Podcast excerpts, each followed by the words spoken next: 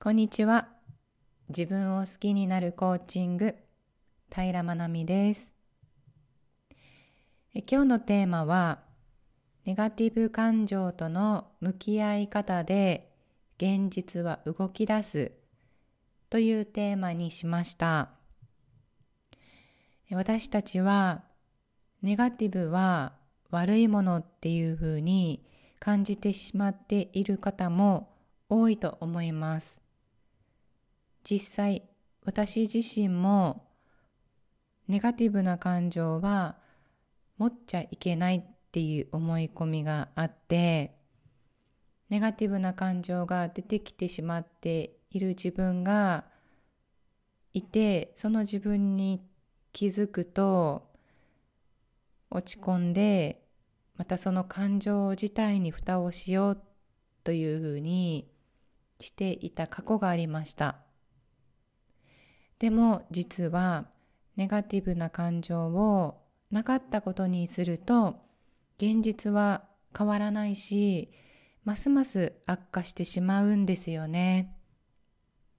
今日はなぜネガティブを抑えつけようとすると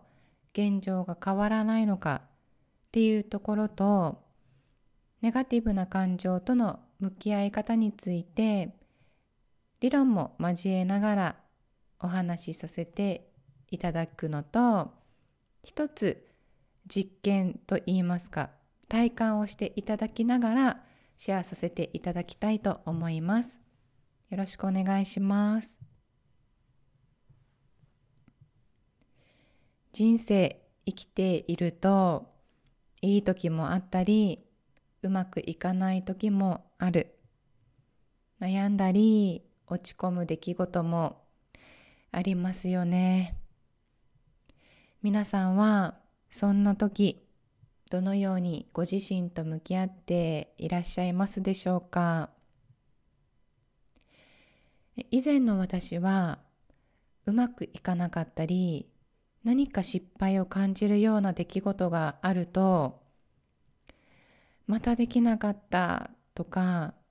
だから私はダメなんだっていうふうにできなかった自分を責めてしまったり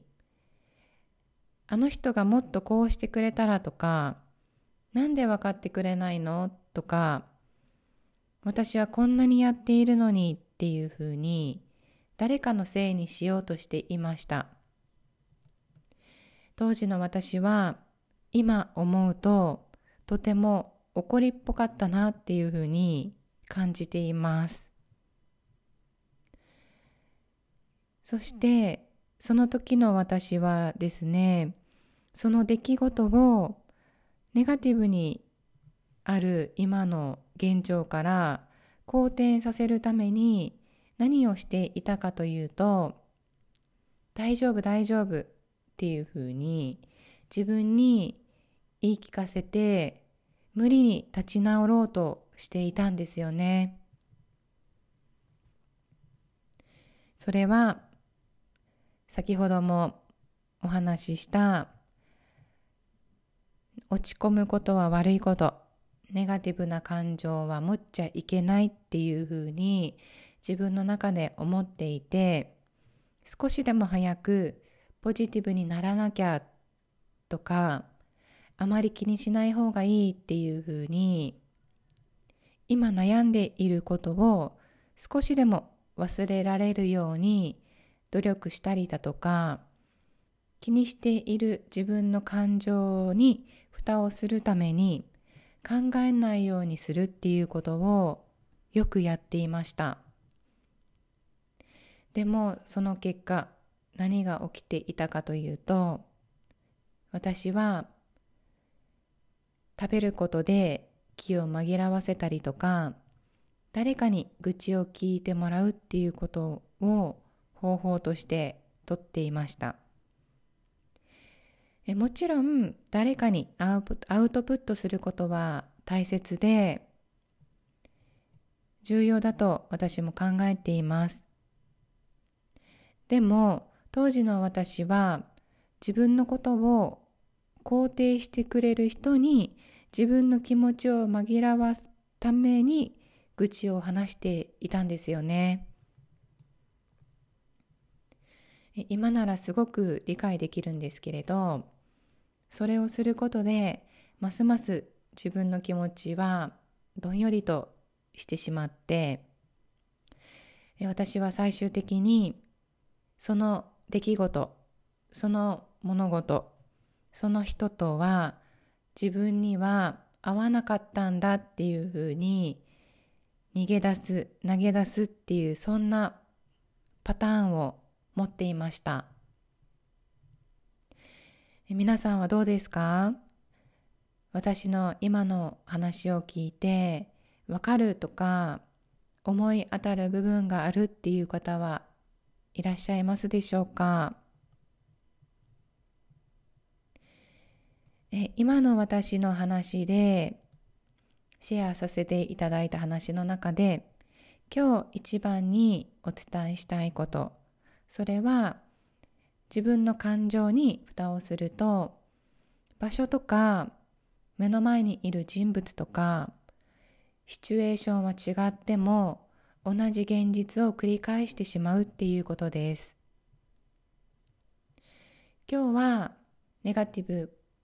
な感情との向き合い方どう向き合っていけばいいのか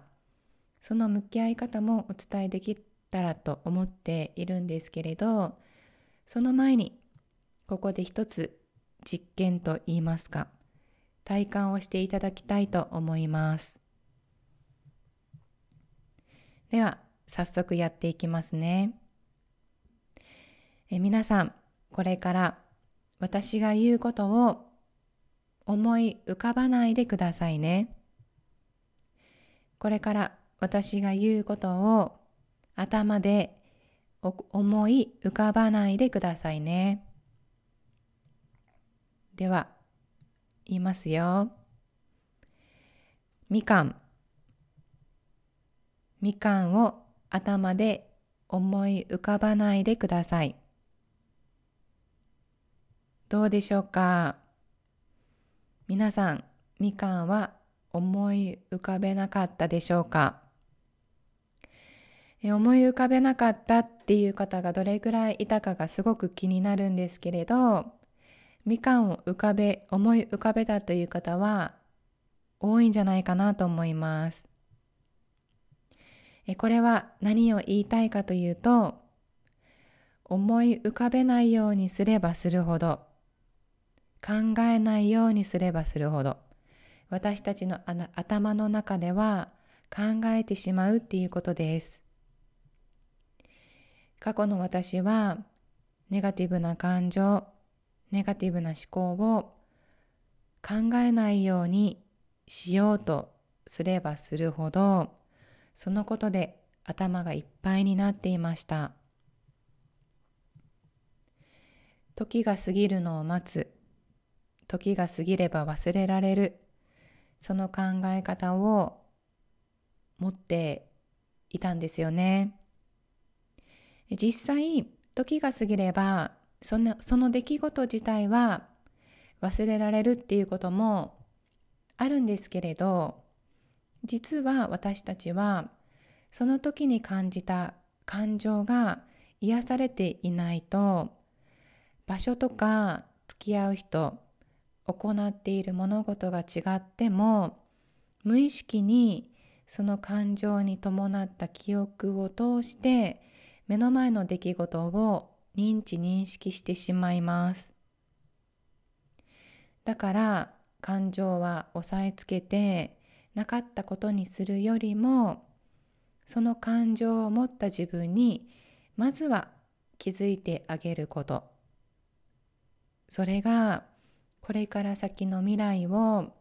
私らしく歩んでいくためにはとても重要なことになります。ネガティブ感情との向き合い方。それは、まずは自分の感情が揺らいだとき、ネガティブな感情が出てきたとき、このネガティブな感情っていうのは嫌だなとか辛いなとか恥ずかしい、戸惑い、寂しいなどのネガティブな感情を持った自分にまずは気づいてあげますそしてそんな自分を責めることはせず優しく声をかけてあげます。寂しいって感じているんだね。寂しいよねって。これはノートやペンがなくてもすぐできる方法です。その後はそのネガティブに見えている物事の裏にあるポジティブな側面っていうのを見ながら変換していくっていうことをしていくのですけれどそうすることで今まで努力とか根性でどうにかしようっていうふうに頑張ってそれでも変わることができなかった出来事が力まずに現実が変わっていっていたっていう現実を引き寄せていきます。いつも私はまるだ。このまるに当てはまる言葉ありますか？例えば、いつも私は最後諦めてしまうとか、いつも喧嘩口調になってしまうとか、いつも同じような人を好きになる。このいつも〇〇に当てはまる言葉があって、それを自分自身で自覚できていて、変えたいと感じていれば、自分自身と向き合って潜在意識を書き換えていくことで現実を変えていくことは可能です。今日のテーマは以上になりますが、いかがでしたか？感情を感じること、感情をし、感情に蓋をしないで向き合うこと。これは自己需要とも言われています。自己需要を繰り返すことで、どんな自分でも大丈夫っていうふうに心から思える自分に変えていくことができるようになって自己肯定感は高まっていきます自分にかける言葉が変わると自然に周りの人に対してかける言葉も変わってきて子育てだったり夫婦関係など周りの人たちとの関係も良好に変化していきます自分を好きになるコーチングは無料セッションもやっています。もし悩んだり誰にも話せない思いがある方、一人で悩まずにぜひ今の気持ちをアウトプットしてください。LINE もしくは DM からご連絡いただけましたらお返事させていただきます。今日は最後までご視聴いただきましてありがとうございました。ではまた失礼します。